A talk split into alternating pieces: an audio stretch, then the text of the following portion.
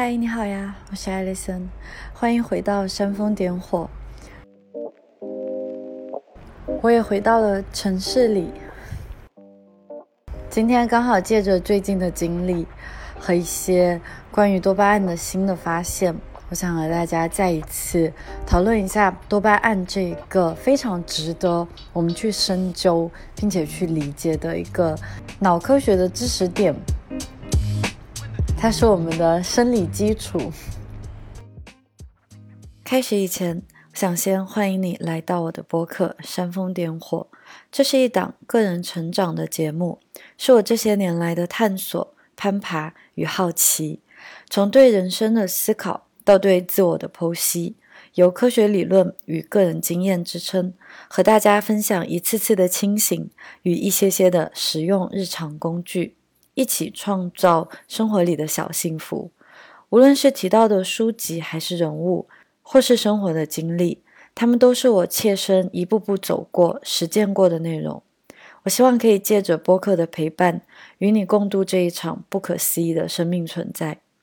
播客的内容与选题都来自于个人在生活当中遇到的困境，以及对其的解惑。这不是一档以盈利为目的的商业节目，没有对热点的追逐，甚至 没有定期的更新。但是由衷的真诚。如果你希望支持我多多创作内容，可以到我非常佛系却诚意经营的淘宝小铺购买遵循极简原则的产品，包括瑜伽垫，或是参加我的瑜伽冥想课程。当然，哪怕只是对播客的留言、转发、分享、点赞，都是最好的支持。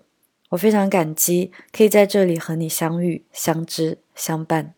现在，我们进入今天的播客内容。我回到了城市，从西班牙南部深山中的农场中离开，非常依依不舍。我有分享过一些西班牙南部的山脉的风景地貌的照片，在。不同的社交网络上，对我来说，这样子的地貌还蛮新鲜的，因为它非常的干旱，和我之前在 Madeira，在大西洋南部的一个郁郁葱葱的 湿润并且满眼都是绿色的小岛，形成了鲜明的对比。琳达在她的西班牙旅行笔记里面，我看到她有这样描写这样子的地貌，读给你们听一下。她说。郊外的坡上，如西班牙人一般慢慢散散的橄榄树，飘洒着细细碎碎的银灰色枝叶，抵挡着干渴，点缀着顽石偶露的黄色山岗，一路攀援，一路退让，直至迷失在遥远的天际边，变成众神脚下柔和的茫茫荒原。在西班牙南部开车，经常会看到这样子的地貌，对我来说非常的震撼。那我们最近是来到了马拉嘎，马拉加，也是一座海滨城市。但是我不得不说的是，这也是回到了我们今天的主题，再一次进入多巴胺，是从里斯本，对，从我离开葡萄牙的小岛马德拉来到了大陆以后，在里斯本游玩。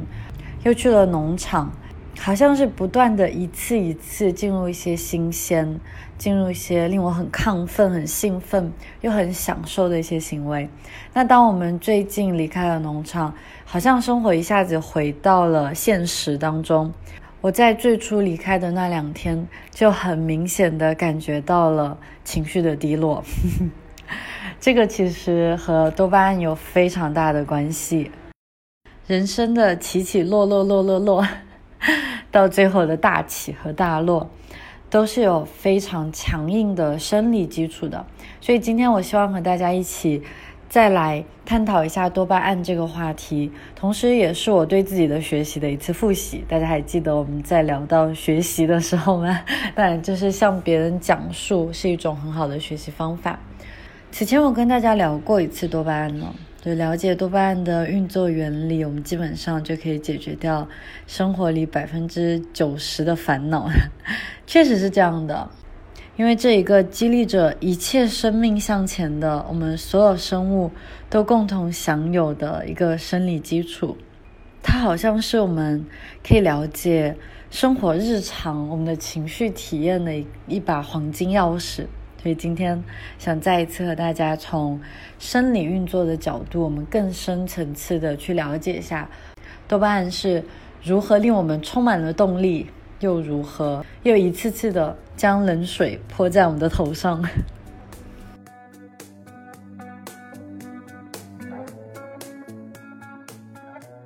我在之前聊过一次多巴胺的内容了，那篇长文很有趣啊。过去这三年来的写作内容，我一般都是发布在微信公众账号和豆瓣的日记里。关于豆瓣的这篇文章呢，我也有复制粘贴到知乎的账号里去。在不知不觉的情况下，因为我很少登录知乎啊，上一次登录的时候。就一不小心发现这篇文章好像引起了一个小小的焦点，变成了一个热议的话题，也获得了两千多的赞，非常的感激大家。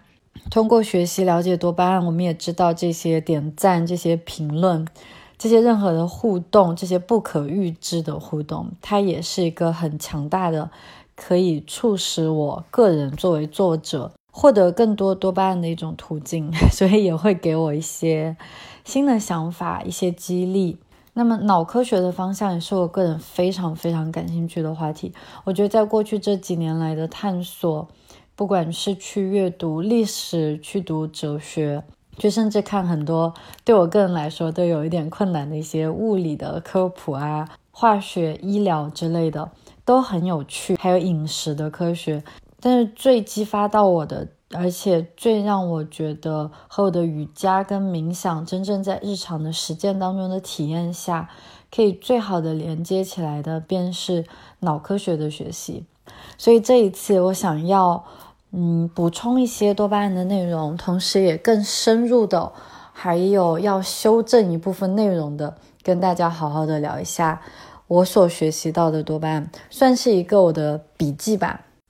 我在文章里是详细的有讲述过，科学家在误解多巴胺作为快乐因子，是作为我们的朋友，可以激励我们，同时它也会是我们的敌人，会造成上瘾，做了非常详尽的介绍。所以很明显，多巴胺是一把双刃剑，对吧？今天我想跟大家聊一下多巴胺的运行的路径，就真正的在我们的大脑当中，它究竟是如何作用的。还有它带来的致命陷阱，我们之前有提到过多巴胺的阈值提升，但是更深入的去学习之后，发现对于关于阈值提升这个话题，还有一个我在上一次文章没有详细提到，但是更至关重要的一个点，我会聊一下为什么多巴胺的阈值会不断的提升，在中间想跟大家分享一些我个人在日常生活中观察到的我自己的一些问题。还有最近的多巴胺学习给我的思维认知角度带来了一些新的转变，想和大家分享。那我们现在就开始吧，先从多巴胺的运行路径来分享一下。多巴胺它是一种神经递质啊，neurotransmitter，在媒体在各种各样的社交网络的平台上会经常看到各种各样的神经递质。被尤其是非常简化的拿出来做一些解释，像是多巴胺是快乐因子啊，多巴胺会让会让人感觉很爽啊，这其实是一个很大的误解啊。我们在上一篇已经非常详尽的聊到过，为什么多巴胺它并不是一个快乐因子，恰恰相反，如果不停的受多巴胺的驱动的话，我们最后不是爽死的，我们是自己把自己渴死了，饿死了。那多巴胺它是属于多种神经递质当中的一种，神经递质很有趣，它运作在我们的大脑中，是在神经元，就是我们的脑细胞，脑细胞的尾部，我们上中学的时候都学过，有一个叫突触，其实突触 synapse 就是两个细胞之间的那一点的缝隙，它的空间。那神经递质就是在这个地方化学生成的，在受到外界刺激的时候。多巴胺会从一个脑细胞的突触部分产生，然后有一个脑细胞好像把这个化学物质吐到下一个神经元，那这个神经递质经过突触，经过它们之间的缝隙空间，就点亮了下一个神经元，就把它叫醒了。所以多巴胺更像是一个信使。也是我们大脑接到外部刺激之后，给我们的大脑产生的信息，然后我们的身体或者我们的思维会做出相应的反应，根据这个信息，对不对？所以很有趣。多巴胺的真正的运行路径其实是有两个，我们大概看一下它在大脑当中的哪一个部分在起作用。我们经常会看到的是 VAT 系统，中文翻译是腹侧被盖区。其实这个具体的名称，我们我们普通人并不需要真正的去知道它，就大概知道是在中脑部分。我们可以简要的了解一下大脑的结构。可能大家有听说过爬虫脑、情绪脑之类的。我们人类和动物之间最大的一个区别，不对，人类也是动物啊，就是和其他的万物生灵和它们的区分，很大程度就在于我们的的额叶。这一部分基本上就是导致人类可以拥有理性、可以拥有推理、可以拥有做决定的能力的一部分。我们用最简化的表达方式来区分的话，人脑可能就分为这三个不同的区域。那多巴胺它的运行轨迹是在中脑部分，但是不是说它就完全限制在情绪脑？嗯，这三种区分其实。非常的简略，而且不是非常的恰当。但是对于初学者来说，或者对于我们普通群众来说，它真的非常的便于我们去理解大脑的各个结构，还有它们的功能部分啊。但其实我们要了解的是。当然，我们的整个人的身体就像是地球的生态系统，它也是一个整体性的运作。所以，我们的大脑虽然这样做区分，而且给每一个部分好像有不同的功能，但是一定要记住的是，它们其实是整体综合性的影响的。那所以，我们现在大概来看一下区分点。爬虫脑可以想象，就是最基本的一些反应，就想象一下自己好像是蜥蜴。都会感到饥饿，都有繁殖的欲望，而且很容易受到惊吓。那情绪脑呢？可能更多的作用在是杏仁核，杏仁核这个部分。杏仁核最简介的来说，是掌管着我们对于恐惧的记忆的。它尤其记得我们的情绪反应的一些记忆状态。像大家听过，听到记忆，可能想到大脑会想到海马体。杏仁核和海马体基本上就是相互作用的两个相互去抑制的两个部分，所以这一部分我们最简介的了解的话，可能就是情绪上的一些反应，我们会不会感到害怕，我们会伤心或是快乐。最后的额叶区就在我们的额头大脑的前侧这一部分，就掌管了推理、理性分析、做决策的一部分功能。这一个区域就是其他动物所不具备的，但是听到这里也可以想象，那么其他动物科学家研究猩猩，研究最多的运用到的是老鼠，那它们其实跟人类是一样的，它们也拥有情绪脑，它们拥有爬虫脑，所以光是这个角度来看，我们可以看到。多巴胺它的运行路径就是它，它会在我们的大脑当中会被点亮的部分，会启动、会发电的部分，那是在我们的中脑区域。中脑区基本上可以理解为情绪脑。那在这里可以想象到，为什么最初大家认为有多巴胺的时候就是很快乐的时候，就是浑身振奋人心的时候？那因为它跟我们的情绪相关，但是同时。很有趣的是，多巴胺也影响黑质致密区。这究竟是哪一个区？不用管它。这个区域的功能是掌管运动系统，它尤其和帕金森综合症有相关性。这个很有趣。当我们了解到多巴胺，它不仅仅是指我们的情绪，同时它跟我们的运动神经极其的相关，而且多巴胺的产生。还同时会释放肾上腺素，就是当多巴胺它非常飙升的时候，我们浑身都感觉充满了力量。那是因为我们的肾上腺素也同时被释放出来。所以，我们首先是了解到它作用的通道，它在大脑中的通道。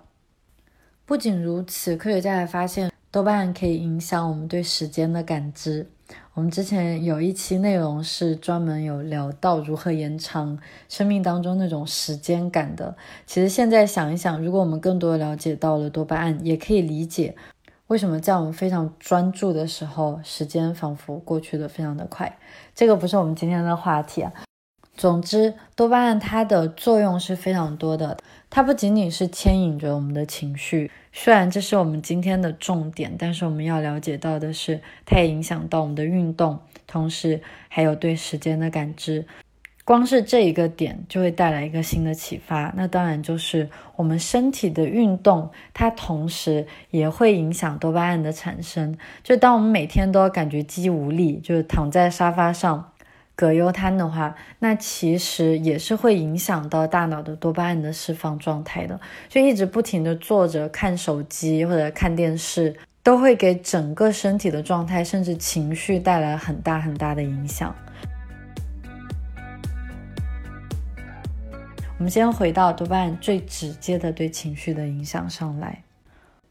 我在上一次和大家聊多巴胺的时候，有提到。当实现欲望的时候，正是快乐消磨殆尽的时候，因为我们的大脑对一件新鲜事的刺激，会很快的回到基准线，就回到一种生物最基本的内稳态平衡，叫 homeostasis。这个是我们在学任何的生物学的时候的第一堂课。我们的身体的化学、生理化学都是要回归到平衡的。哪怕你真的暴怒、非常疯狂的生气，对某人极度的失望，你也会发现它还是会过去的，因为你的身体，你的那个生气到脸红脖子粗的状态，它不会一直持续。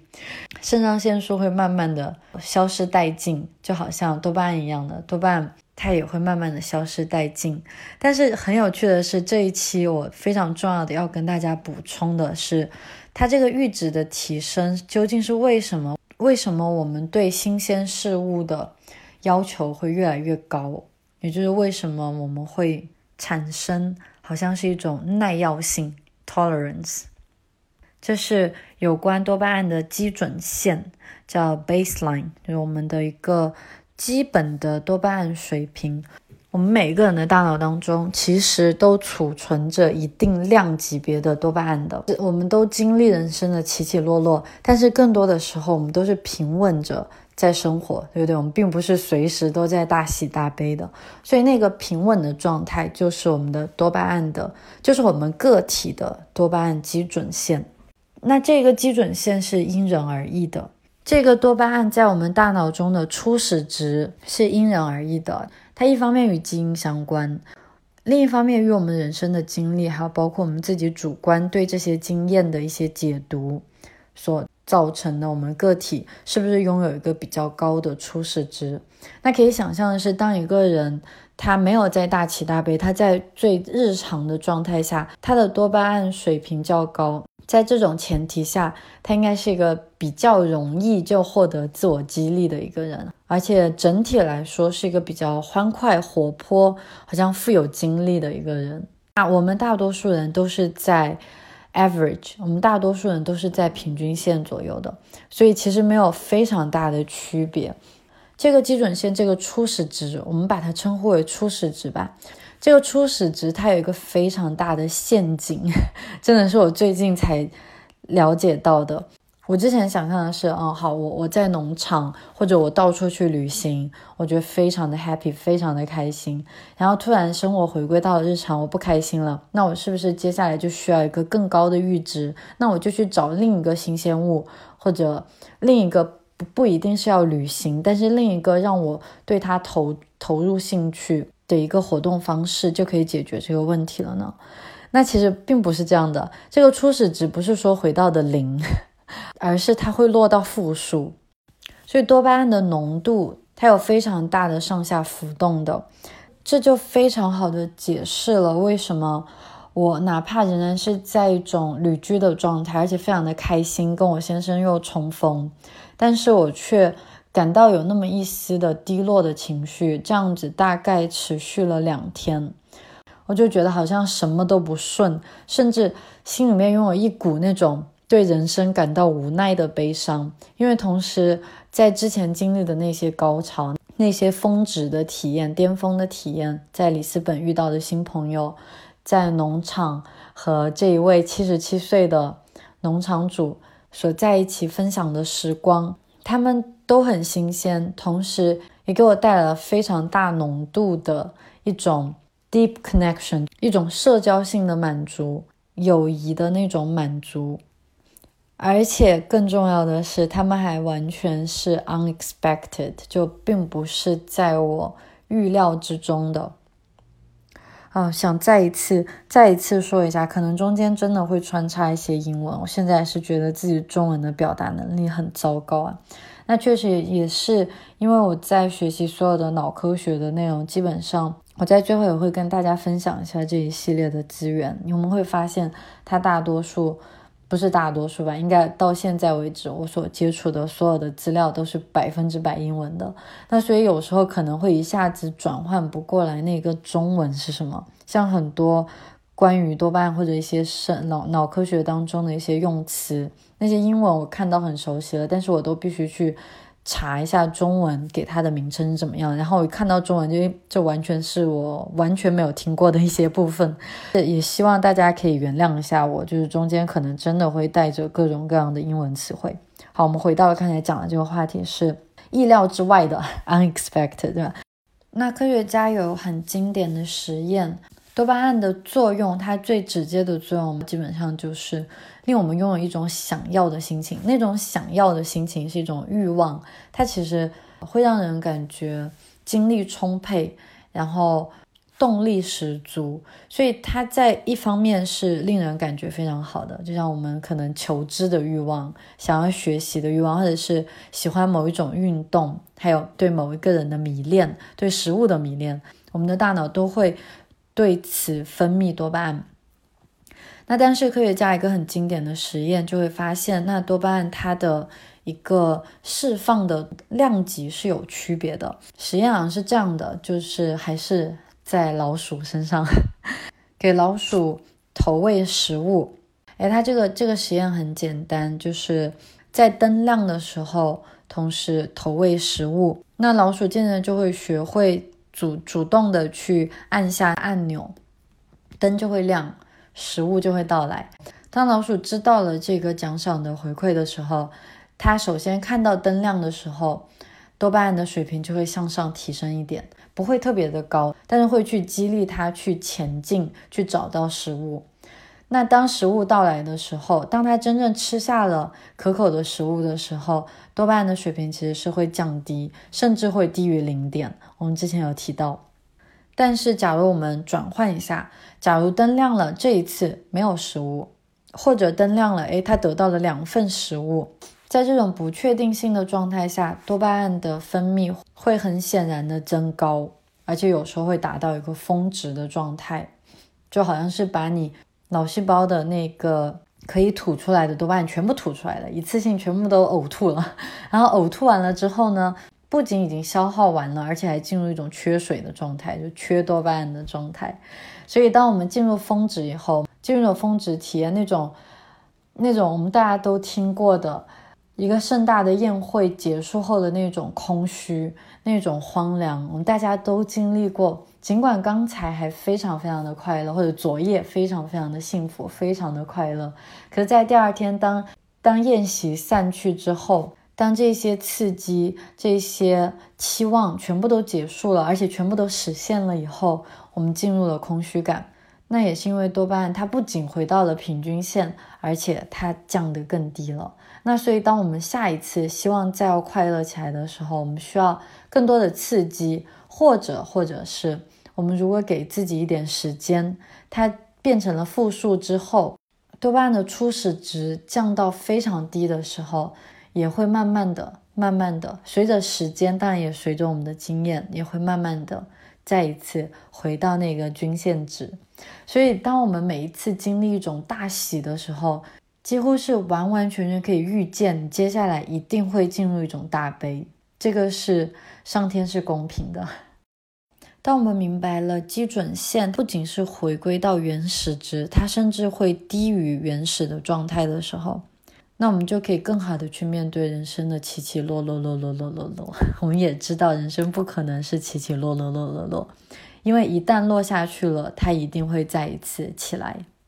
一方面听上去会觉得哦。怎么会这样啊？就是人生不能够就这么一直的快乐下去吗？我觉得我已经做出了很多的努力，不管是瑜伽是正念怎么样，好像都不停的在修正自己，都希望自己可以过得非常的清醒，对不对？每次聊到醒着生活，但是还是不停的。被大脑中的化学作用、生理化学的作用影响，那它非常的正常。但是我觉得很有趣的是，当我真正了解到它的运作机制的时候，那种大悲的状态，那种空虚、空虚、寂寞、冷，那种人生当中不可抹去的孤单的感觉，就会好很多。因为你会知道，这个是化学在作用，而且而且，我们真的会再一次。又回到多巴胺提升，又回到它降落，又回到提升。那我们在懂得了它运作机制之后，是不是就可以更好的去利用这种不可避免的生理现象呢？对了，从这个角度来看，是不是那些生活在寺院里，不管是以佛家，还是像在印度的瑜伽修道院当中？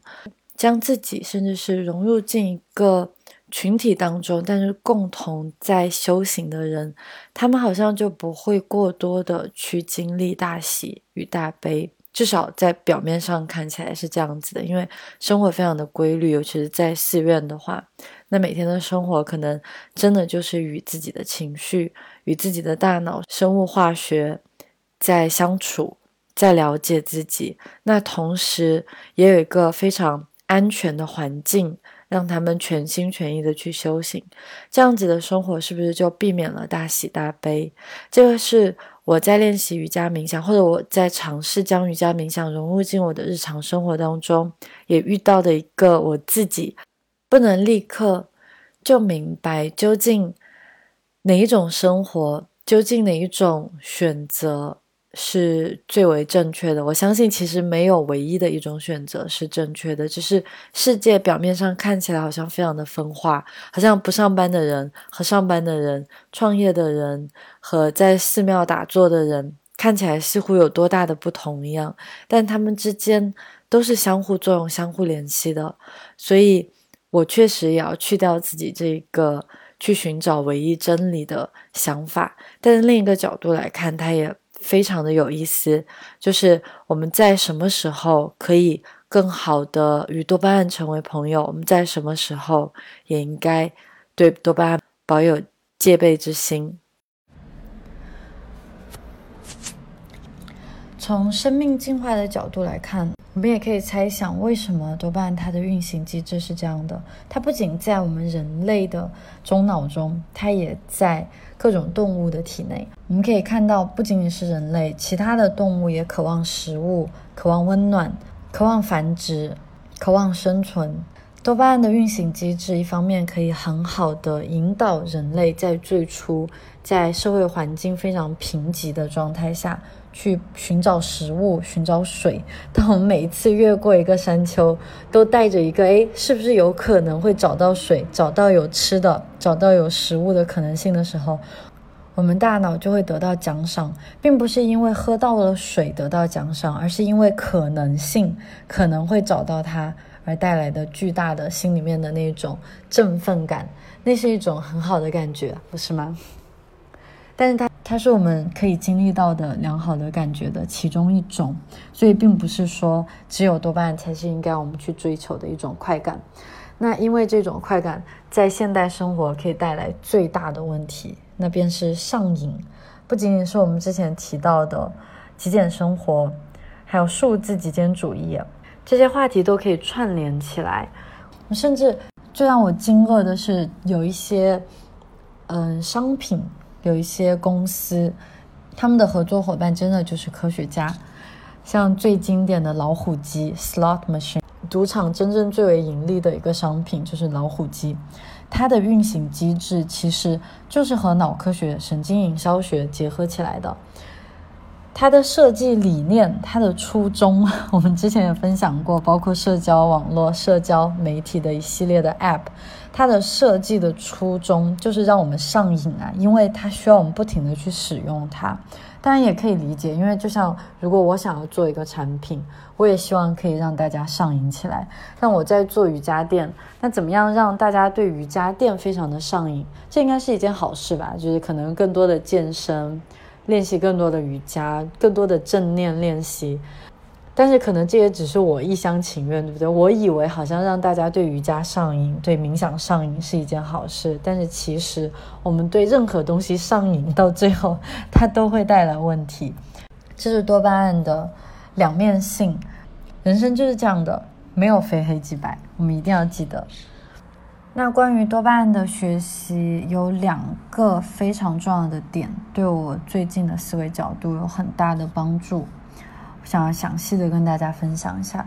第一个是痛感与快感的关系，pain and pleasure。第二个可能是我们没有必要小题大做，不要把自己太当回事了。借用昆德拉的小说名称来说，就是庆祝无意义。第三个当然就是我们之前也分享过的，如果可以把多巴胺的释放运用在一段旅程当中，the journey is the reward。如果我们可以爱上旅程，而不是爱上目的地，那人生会变得更加的顺利。人生的体验吧。当然，生活是我们内在的体验，并不一定完完全全就是外在的发生事件。就在上一期播客，我们应该聊到了一个关于颜色，对不对？天空的颜色真的是蓝色吗？你想象一下，我们对颜色的认知，它其实也是因为我们人体的构造的硬件，同时作用于光线它的波长，最后所显现出来的究竟是什么样的颜色，是由我们的硬件和外界的环境共同作用的。那我们换一个硬件，可能对整个世界的感知就完全不同了。可是这个硬件呢，又是我们个体对它的认知，就好像可能动物它们也可以看到天空是蓝色的，但它们不像人类一样会主观的去对蓝色进行评价、进行想象。蓝色究竟是忧伤，还是宽阔，还是自由呢？这些是我们个体的解读，所以。在我看来，我们的认知比事实重要太多太多了。好，我们先来到第一点，就提到的痛感和快感的关系，pain and pleasure。我们现代的社会是完完全全追求快感的一个社会啊，也是因为资本主义的发展，确实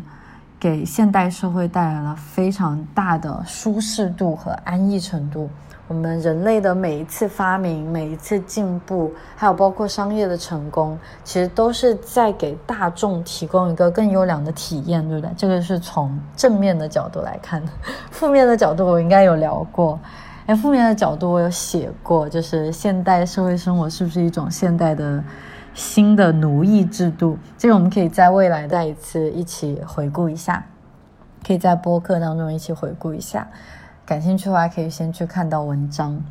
正面的角度来说，人类从外界来看，确实是获得了更多的拥有快感的机会。就想象一下，只是我这一代的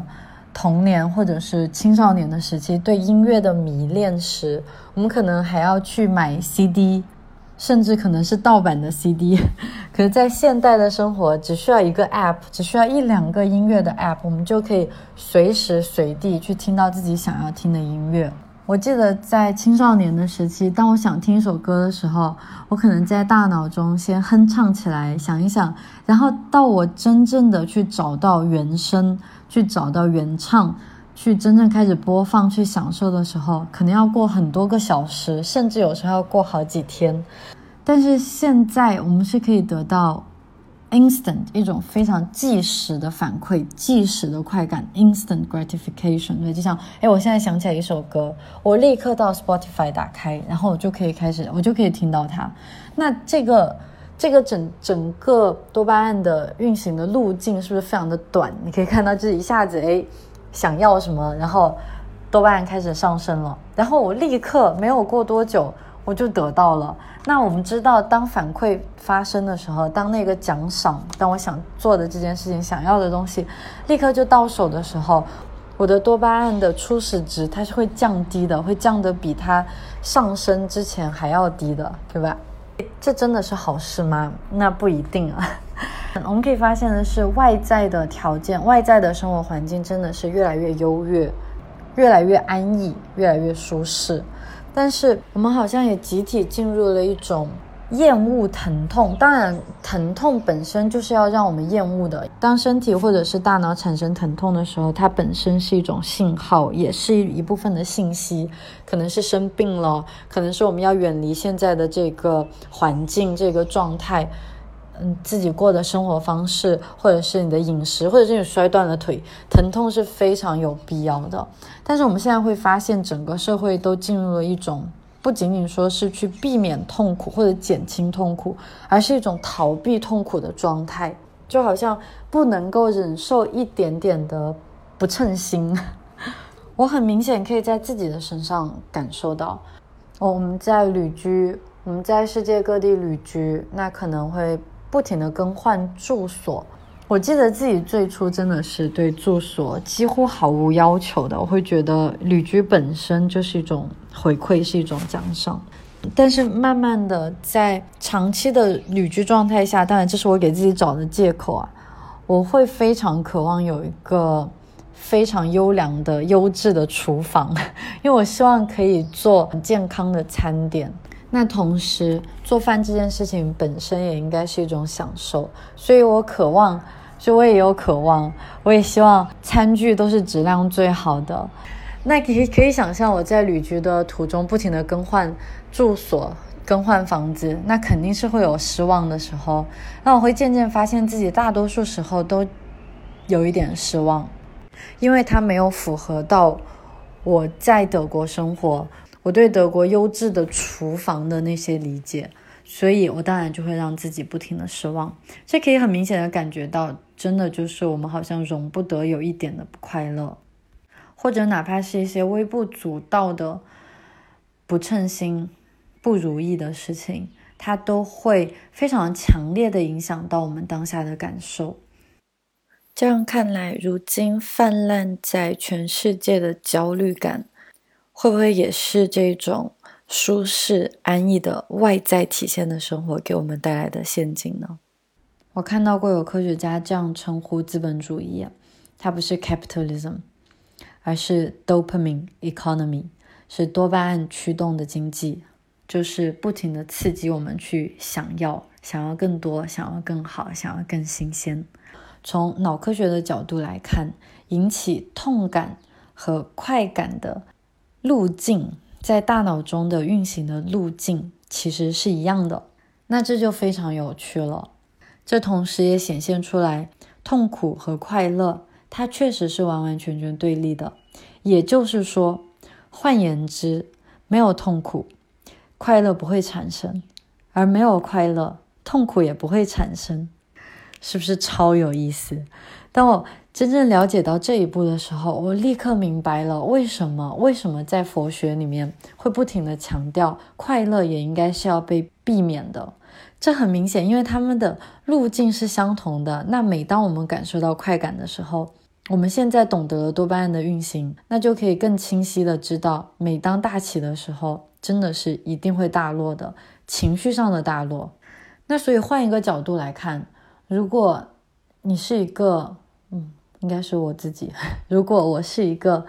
追求快乐的人，我觉得像我们这种以经验为导向在生活的人，我应该和大家分享过，就是非常看重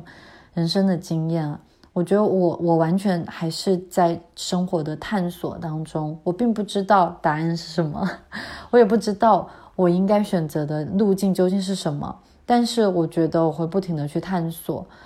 Anyway，这里不是给自己找托词，就是。追求快乐的人，那其实就一定要有承受痛苦的能力。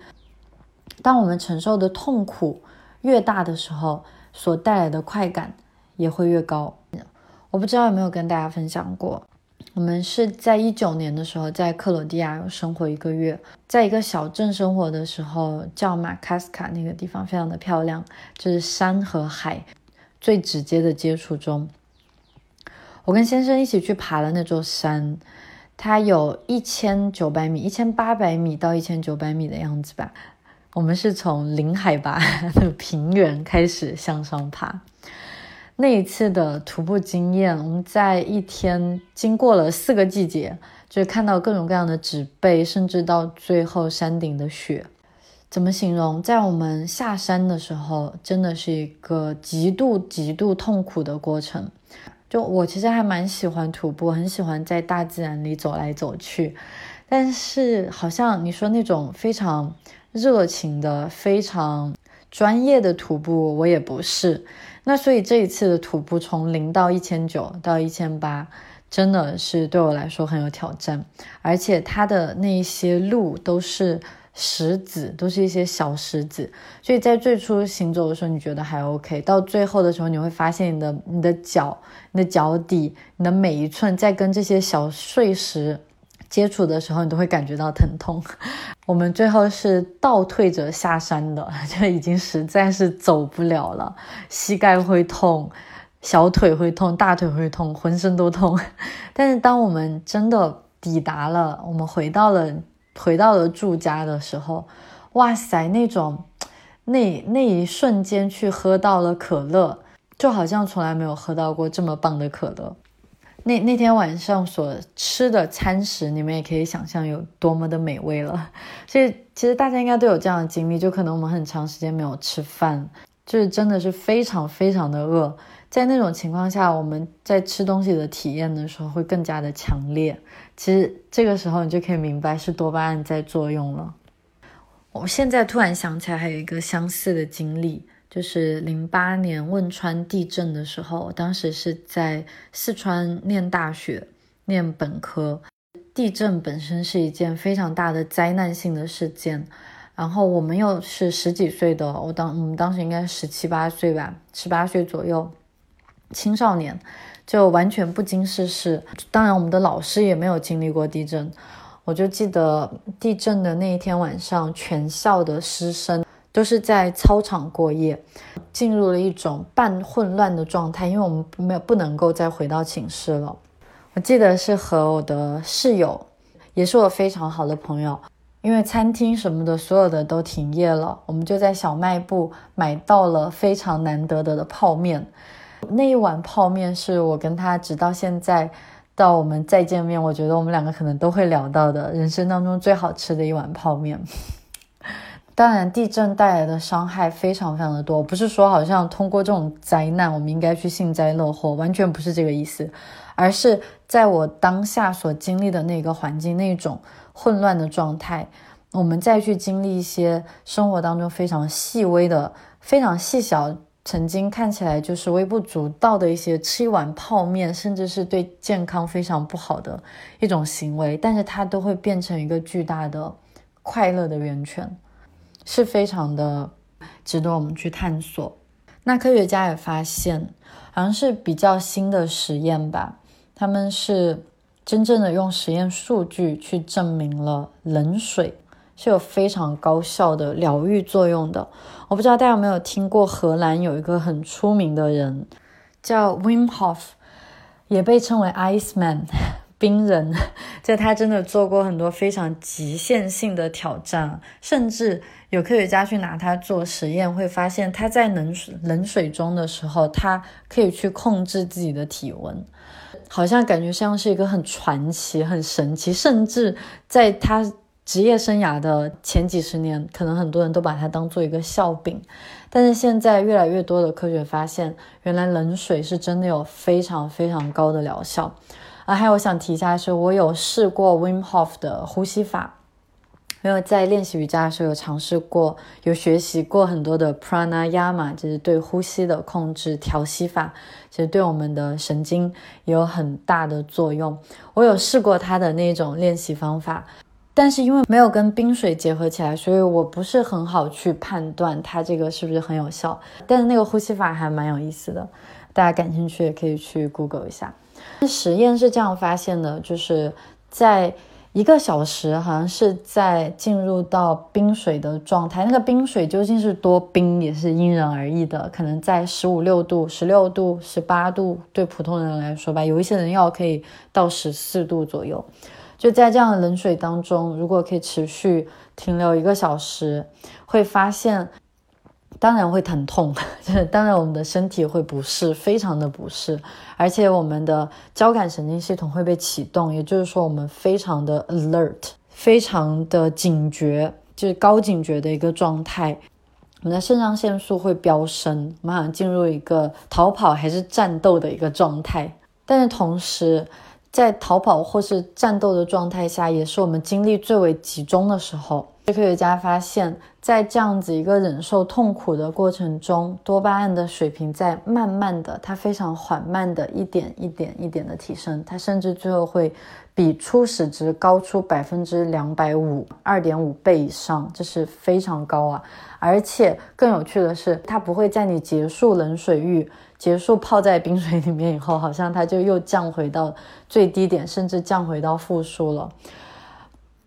相反，它甚至可能会在你的体内停留超过三周左右。当然，这只是科学家做的实验。其实这种疗法在全世界都还蛮流行的。我个人没有试过，所以我在这里也不是做任何的推荐啊。我个人是非常怕冷的，但我觉得这个非常的 inspiring，就是可能会激励我去更多的去接受冷空气这件事情吧。我跟冷水真正的有过交打过交道，可能也只是跟大家分享一下，也就是在，诶，是一九一九年，是一九年，在布达佩斯的时候，嗯，我是在布达佩斯开始煽风点火的播客的，反正，就是在生活的在布达佩斯生活的最后的两三个星期，我跟我先生才发现他们有一个非常棒的，叫呃冷热水浴，布达佩斯有非常多的温泉。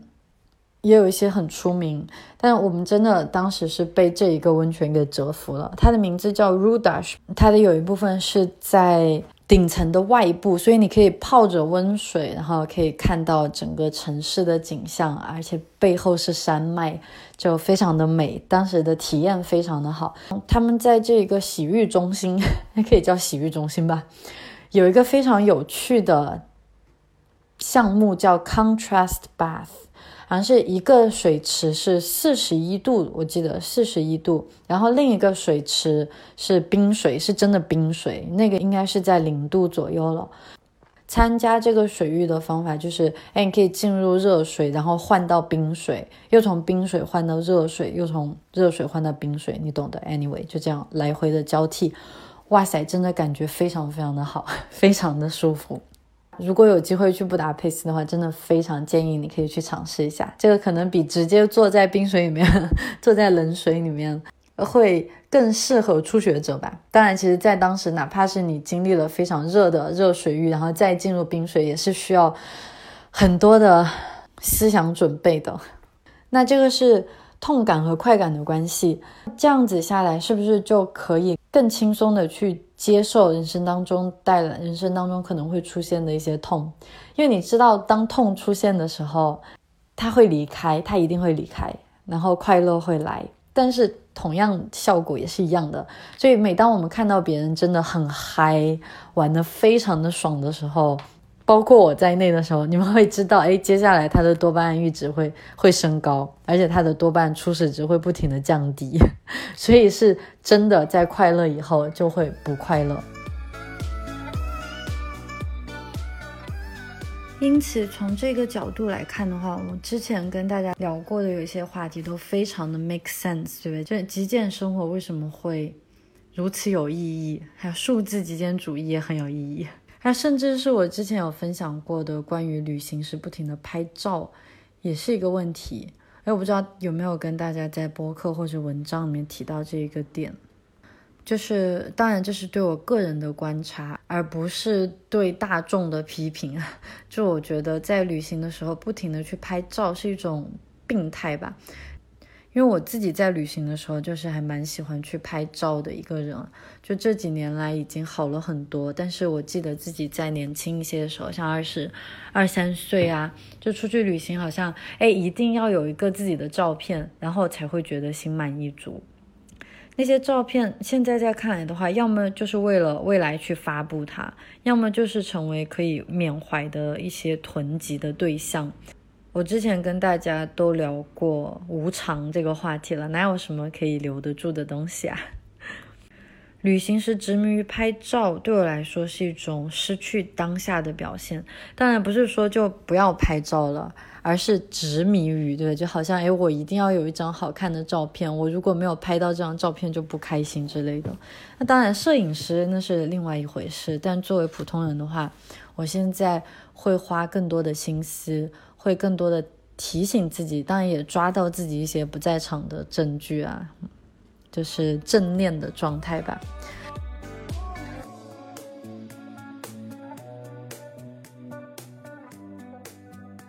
对，那第二个点是没有必要去庆祝每一次胜利。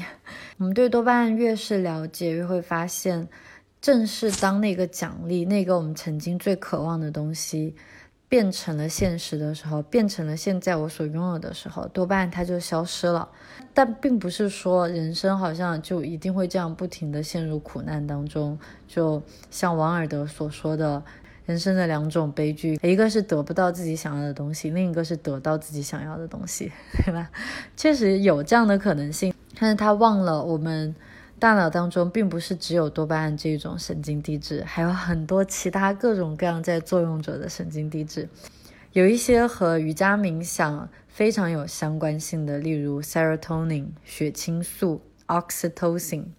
催产素，还有 endorphin。内啡肽是一种令我们感到感恩、拥有感激的心情，并且知足常乐的一种状态的一些神经递质。它们和多巴胺是反作用的。如果我们在每一次得到奖励的时候，不管是金钱的，还是物质的，还是甚至是肉体上的，得到奖励的时候，你每一次都会去庆祝一下，那。这一个庆祝的一种主观的体验，它其实就会造成多巴胺的上升，因为它会让你觉得你在奖励自己，所以这个行为当然是非常值得去重复。但是，但是它带来的陷阱是，当你下一次再获得，嗯，打个比方，可能获得升职、涨工资，或者是新的情人。第六块腹肌，那这些可能都不再能够满足到你了。这个是多巴胺阈值提升的一个问题，对不对？所以，我们如果可以放宽一点心态，我们就可以更好的进入到第三种状态，爱上获得多巴胺的这个过程。这什么意思？这到奖励到来之前，我们就非常的享受。你可以提醒自己去享受一下。我记得我在练习跑步的时候，已经读过很多心理学相关的书籍，看过很多课程。我觉得它对我的帮助非常的大。但是是直到现在，我第一次真正的理解了为什么我这样一个非常厌恶有氧运动、非常憎恨跑步的人，我居然真的一个人在没有听音乐的状态，甚至是真的跑过十公里以上。当然，这个过程持续了有三四个月的样子。是在疫情在欧洲造成影响的那个春天到夏天的过程，我还有做成一个视频跟大家有分享过，因为它对我来说真的意义非凡。我以前真的非常讨厌跑步，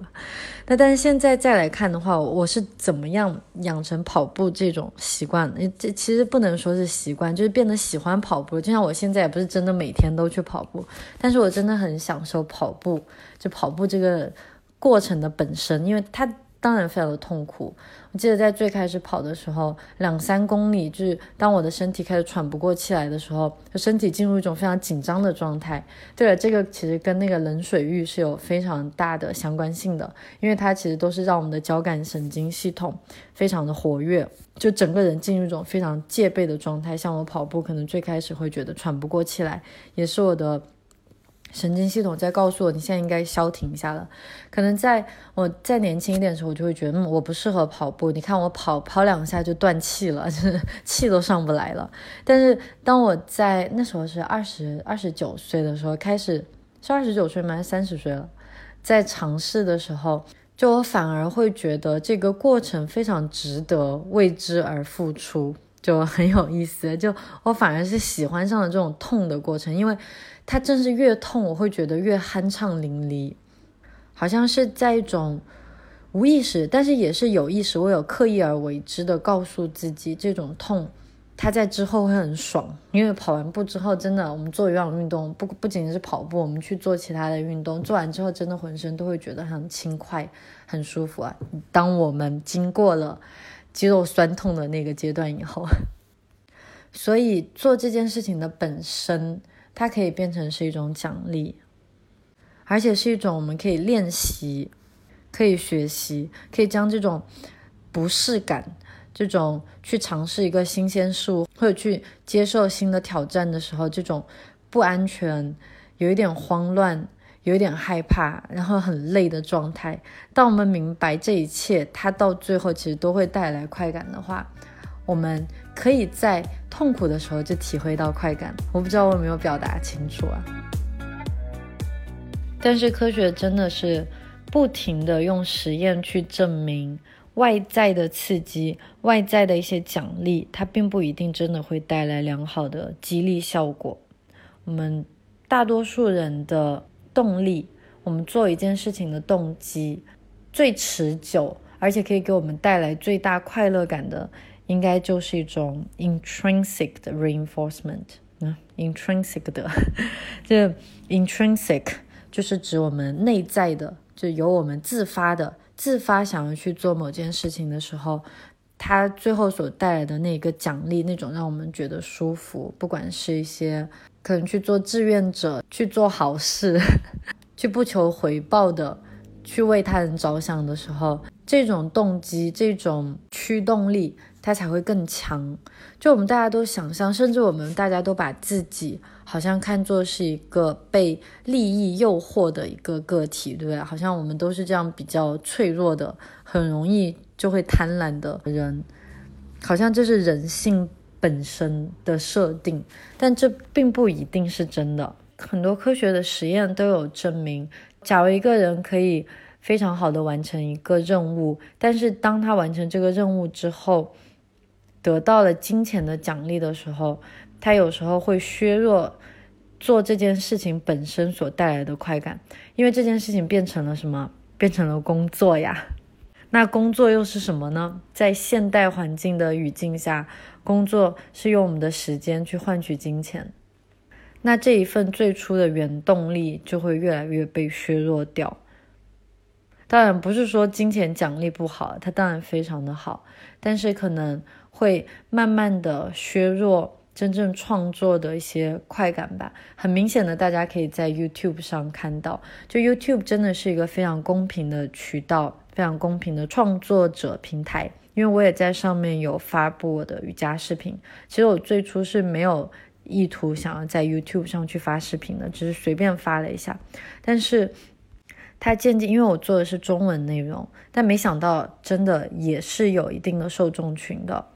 而且它的广告分成，因为我是一个很小的频道，但是每个月也有广告分成。但是去看那些。Full time 就是完完全全全职在做网红，全职做博主，做 YouTuber，不管国内现在是什么样的形式。当我们用金钱去奖励的时候，会发现那种原先的创作的心情都会有一定的变化，就好像。我个人最初在做瑜伽垫的时候，真的就是因为自己，我知道我说过很多次这句话，是因为我自己想要一块很好的瑜伽垫，所以我才去生产这块瑜伽垫。所以在最初的时候，好像并不完全是因为，哎，我可以得到金钱，就好像我现在再去研发瑜伽裤的话，就我个人会觉得，其实真的需要那么多条新的瑜伽裤吗？但是又很明显的是，假如我的店铺没有更新的话，那其实就很多顾客都不会再来了。所以就是也是一个两难的境地。但是同时去发掘新的产品，去制作新的产品本身也是一件很有趣的事情。所以我当然希望我不仅仅是做瑜伽裤，我其实是希望自己可以做更多的产品。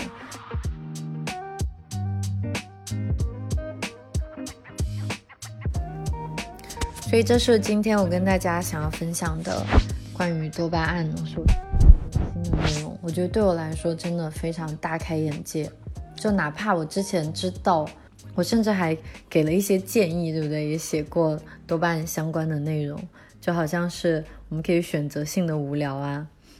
这些都是非常好的建议。但是非常清晰的去了解多巴胺的运作途径的时候，真的会发现下一次我的人生起落的时候。就不会那么慌张，也不会那么被它影响，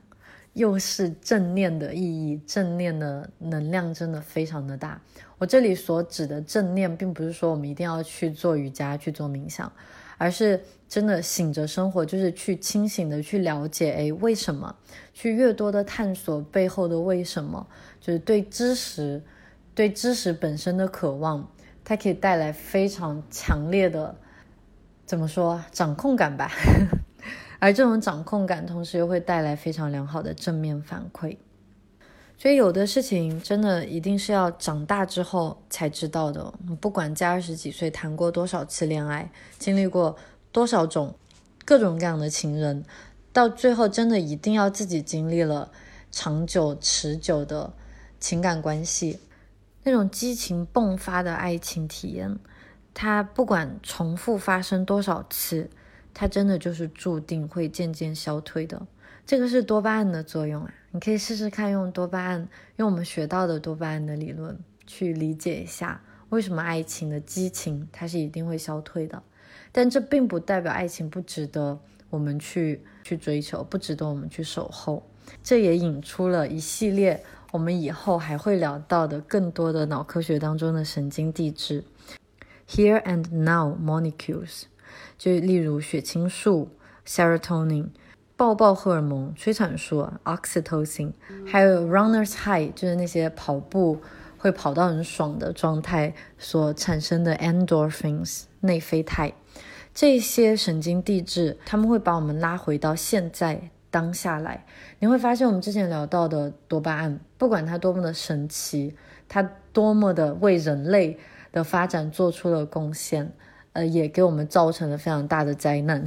但是多巴胺更多是一种向外张望，它向外探索，向外渴求。因为我们拥有欲望，我们才会不停的去发展自己，我们可能才会去对物质有所要求，对精神有所要求。但是这些我刚才提到的这几个神经递质，它们也在和多巴胺相互作用着。他们更多让我们感受到感激的心情，让我们懂得知足是一种什么样的体验，而且真正的能够进入到 satisfaction 满足感，这是多巴胺永远带不来的。多巴胺可以让你兴奋，让你激动，活力四射，但是它不会给你带来满足感。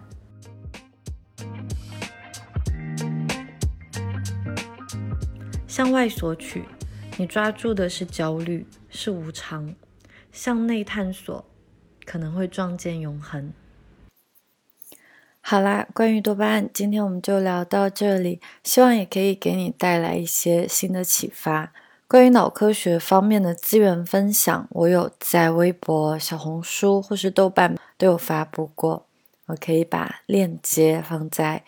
播客的详情里。如果你想要更系统的学习脑科学的相关内容，非常非常推荐这些书籍与课程，他们给我带来了非常大的帮助。我是 Alison，这个是我们今天这一期的播客内容。我想谢谢你在这里。如果你喜欢我的播客，我也希望可以得到你的支持。你可以评论、互动、转发、分享，就是给我很大的帮助。谢谢你在这里，我们下一次见。